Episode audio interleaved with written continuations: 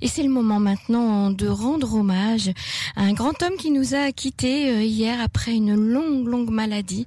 Un grand homme qui a marqué son époque, qui a marqué la communauté euh, francophone, puisqu'il s'agit euh, de Jacques Kupfer. Et j'ai le plaisir d'avoir avec nous en ligne un ami à lui, Michael Adari, qui est membre du comité central du Likoud et qui a milité pendant toutes ces années à ses côtés. Il est avec nous en ligne ce soir pour lui rendre hommage. Bonsoir Michael. Bonsoir. Merci d'avoir accepté euh, de témoigner sur les ondes de Cannes en français. C'était important pour nous euh, d'avoir quelqu'un qui a été proche, qui a été un militant aux côtés de, de Jacques Kupfer pour, euh, pour nous raconter un petit peu cette épopée que vous avez vécue avec lui. Alors, on se connaît, on s'est connus un peu plus d'un demi-siècle. Donc plus de 50 ans. Voilà. Et je l'ai vu dans, dans toute son évolution. Euh, sans aucun doute, euh, c'était un homme hors pair. Il a réussi à mobiliser. D'abord, il a, il a amené euh, en France, qui était une communauté, malgré tout, un petit peu endormie, il a amené une voix très forte, une voix qui a résonné sur toute la France, avec ce concept de l'idée de Jabotinsky, mhm. la fierté d'être juif, la défense du peuple juif. Et je voudrais peut-être donner quelques petits exemples. Je me suis souvenu, parce que ça remonte euh, aux années 70, il a été le premier à combattre pour la liberté des Juifs de, de Russie. Et je me souviens, par exemple, devant l'aéroflotte, tout le temps, tout le temps, des manifestations qui ont énormément gêné les Russes de l'époque, les Soviétiques, mhm. euh, et qui ont contribué, au fait, à la, à la libération par la suite des Juifs de Russie. C'était aussi une des parties. Euh, il s'est battu, par exemple, pour Hebron, parce qu'il disait toujours, en fait, pour pouvoir justifier notre présence à Tel Aviv, il faut qu'on défende le, la, la justice dans le fait que nos ancêtres, nous sommes le seul peuple qui sait où sont enterrés les pères fondateurs de cette nation, mhm. à Hebron. Et il y a, il y a apporté énormément de choses. Un jardin d'enfants, la yeshiva de Hebron qui jusqu'à aujourd'hui, d'ailleurs aujourd'hui même, qui signale euh, avec beaucoup de peine son décès, ou des fonds très importants ont été mobilisés pour cela. Mhm. Euh, L'organisation du Yom Chevron chaque année également, avec euh, toujours beaucoup, beaucoup de monde, beaucoup de, de liesses autour des habitants de Chevron. Euh, absolument. je crois que le et, et, ça existe depuis depuis pratiquement 30 ans. et il y avait toujours au moins au moins 50 autobus qui venaient de, toutes les parties d'Israël pour Hebron. Euh, c'était une image absolument incroyable. Euh, Alors, Jacques Kupfer n'était pas seulement un militant, organisateur d'événements, de manifestations, etc. etc. Il, a eu des postes très importants. Euh, il était l'ancien président du, du Bétar, hein, qui est un mouvement qui a donné euh, tout d'abord beaucoup de, de, figures de leadership hein, dans la communauté, puis aussi beaucoup d'alias, parce que la plupart des membres du Bétar, enfin tous les jeunes qui ont milité au Bétar sont aujourd'hui en Israël, sont rentrés, se sont engagés dans le Sahel. Il a été président du Likoud de France hein, pendant tout, tout de sa vie. il était devenu ces dernières années un dirigeant de l'organisation sioniste mondiale à Jérusalem et puis même un membre du conseil d'administration de l'agence juive parce que en fait l'ALIA de France était devenu très très important pour lui comme sujet. Tout à fait. Euh, euh, je dois dire que lorsqu'il a fait son alia il y a une vingtaine d'années, il a aussi été élu président du Likoud mondial. Ah oui, absolument. Et, et, il, a été, il a été pendant de nombreuses années membre de l'exécutif sioniste et évidemment membre du conseil d'administration de l'agence juive, où tout le temps, tout le temps, son leitmotiv était les juifs de France. Mais pas seulement, pas seulement eux. Euh, malheureusement, il y a, il y a deux mois, euh, trois mois en fait, euh, il, a, il a été élu aussi à un poste de première importance, qui était le poste du département des activités sionistes de l'Organisation Service mondiale et une responsabilité aussi sur les francophones. Il n'a malheureusement pas eu le temps. Eh On en a parlé euh, la dernière fois que je lui ai parlé. C'était il y a 15 jours. Il me faisait part des programmes. C'était un poste très stratégique en fait, hein, et très important pour lui. Mais tout à fait, parce que c'était la relation avec les Juifs dans tout le monde. C'est ça. Et, il me parlait donc déjà, il y a 15 jours, et à vrai dire, ça a été notre dernière conversation, malheureusement. Mhm. Euh, euh, alors, il m'avait fait part des différents projets qu'il avait l'intention de mettre sur place. Malheureusement, il n'y est pas arrivé. Alors, racontez-nous encore, euh, Michael Adari, euh, quel type d'homme c'était, euh, puis quelles étaient ses relations avec les politiques israéliens? Alors, je vais vous, vous savez, il y a, ce qu'on appelle la promesse Bétari. Et dans la promesse Bétari, il y a une phrase qui le caractérisait énormément. je dis la phrase en hébreu, pour ceux qui comprennent, et je la traduirai. Yahir bifne sarim, anev bifne ben. Autrement dit, orgueilleux face aux ministres et modeste face aux pauvres. Et ça l'a beaucoup caractérisé parce que j'ai vu de longues discussions avec les plus grands dirigeants euh, euh, du Likoud tout au long des années il ne cédait pas sur les points qu'il pensait qui étaient indispensables pour faire avancer l'idée du sionisme. Euh, il était aimé, vraiment aimé, principalement par euh, quelqu'un que pour, qui est aussi sans aucun doute pour moi une idole, Yitzhak Shamir.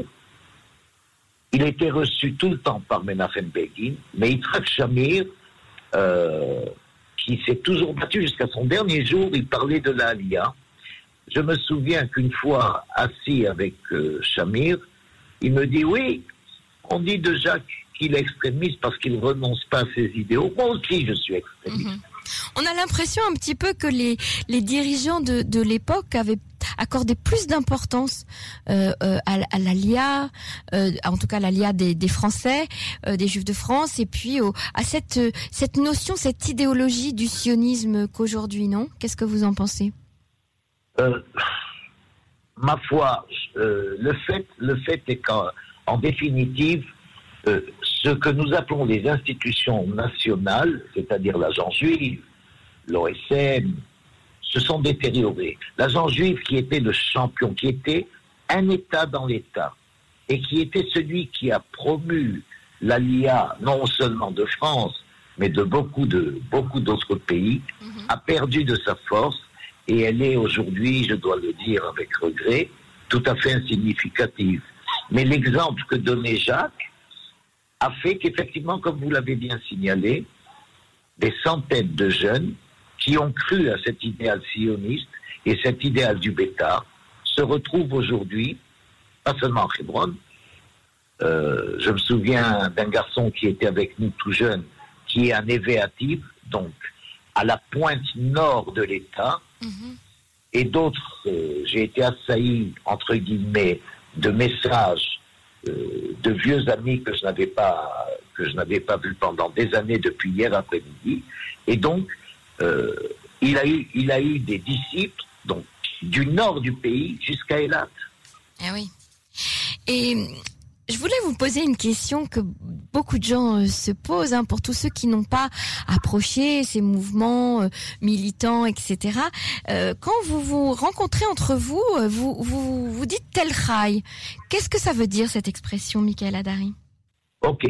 Alors, tel c'est là où Trompeldor s'est battu. Il n'avait qu'un bras et c'est là où il avait eu cette fameuse phrase euh, de Tov Lamout Be'ad Arsenu, il est bon de mourir pour notre terre. Et mhm. c'est là, et c'est là qu'il a perdu la vie.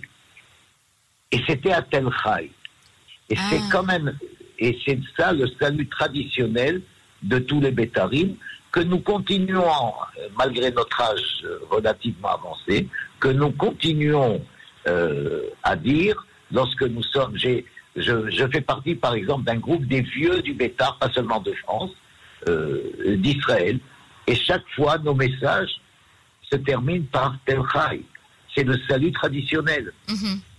Alors Jacques Kupfer avait euh, une aura autour de lui. Euh, il avait toujours euh, les militants, alors les militants de l'époque, mais les militants aussi la jeune, la nouvelle génération. Il a passé le flambeau à sa fille Nili, qu'on voit dans tous les événements, dans toutes les organisations de d'événements concernant que ce soit Chevron ou ailleurs. On la voit également beaucoup sur les plateaux de télé et de radio pour défendre les idéaux de son père. On, l'a vu également dernièrement au dernier congrès sioniste mondial. Alors euh, justement, est-ce que vous avez le sentiment que la nouvelle génération en France, hein, pas pas en Israël, puisque en Israël la question se pose différemment. Les, jeunes de France ont toujours cette motivation pour l'ALIA, pour le sionisme, pour Jabotinsky, pour euh, pour le, la lutte pour la terre d'Israël, comme comme on l'avait à l'époque? Je crains bien que non, malheureusement. Je crois je crois qu'il y a une désaffection des jeunes, et c'est pour ça que c'est pour ça aussi que Jacques a créé un autre mouvement qu'il a appelé Israel is Forever, Israël est pour l'éternité, à travers, à travers lequel il a essayé effectivement, mais c'est un relativement nouveau mouvement, où il a essayé justement d'attirer les gens de France euh, sur, ces, sur ces mêmes idéaux, mais en, lui donnant une couverture différente, mhm. plus moderne, je mhm. dirais. Mhm que Nili d'ailleurs euh, transmet euh, transmet à sa manière. Alors tout à fait, tout à, fait. Alors justement, euh, Michael, comment quel est le, dernier grand souvenir que vous avez eu avec Jacques Kupfer? Écoutez, les amis, les amis de l'époque, pendant ces pendant toutes ces journées, j'ai reçu un appel même de quelqu'un de Londres euh, et on s'est souvenu d'événements absolument incroyables. Je crois que la plus grande réunion qui a jamais eu lieu en Israël, c'était, et c'est je crois le, un point d'orgue, c'était en 96, euh, et ça vaut la peine de le signaler. Euh, en 93, euh, j'étais à l'époque secrétaire général du Likoud mondial, mm-hmm. et, et Netanyahou était à New York et j'avais, j'avais réussi à le convaincre de faire un arrêt à Paris où on aurait organisé une grande réunion euh, des militants et on avait fait un dîner, les fameux dîners du Likoud de France, où on avait eu 1500 personnes à ce dîner avec Netanyahou et euh, Eliaou Ben Elissa. Et alors, euh, à ce moment-là, on avait réussi, on avait ramené pas mal de députés, euh, de députés français pour ce dîner. Et ce même soir, euh, je ne me souviens plus du nom, euh, mais le ministre des Affaires étrangères français était venu pour, pour rencontrer Yasser Arafat. Et lorsque ça avait été, et c'était, ah, et puis il était venu, il était venu visiter l'Orient House à mhm. Jérusalem. Mhm. Lorsque cela a été signalé, non pas par Netanyahu, c'était par Ben Elissa, il y a eu un, un, cri énorme de toute la population contre les députés qui se sentaient tout petits. Après cela, euh, Netanyahou me dit, tu sais, tu sais bien que je connais très bien le judaïsme des, États-Unis. Jamais, au grand jamais, des, euh, des juifs américains n'auraient osé siffler comme l'ont fait ces Français, parce que euh, aux États-Unis, euh, lorsqu'il y a un représentant officiel, il y a une certaine politesse, une certaine retenue. Et je vais te dire quelque chose, il m'a dit. Ici, j'ai rencontré les vrais héritiers de Jabotinsky, la fierté d'être juif, etc. C'était en 96, donc juste il avait été élu président du président du Likoud mhm. d'Israël. Mhm. Et je lui avais soutiré à, à Netanyahou, lui avais soutiré une promesse. Je lui avais dit, parce que nous n'avions pas de doute, j'ai dit quand tu seras Premier ministre, tu reviendras pour un dîner comme ça, mais ce sera encore plus grand. Et il nous avait dit, on était avec Jacques, et il dit, c'est une promesse que je fais. Il a été élu en mai 96. En septembre, entre Rosh Hashanah et Yom Kippour, il fait sa première visite officielle. C'était en Angleterre, en Allemagne et en France.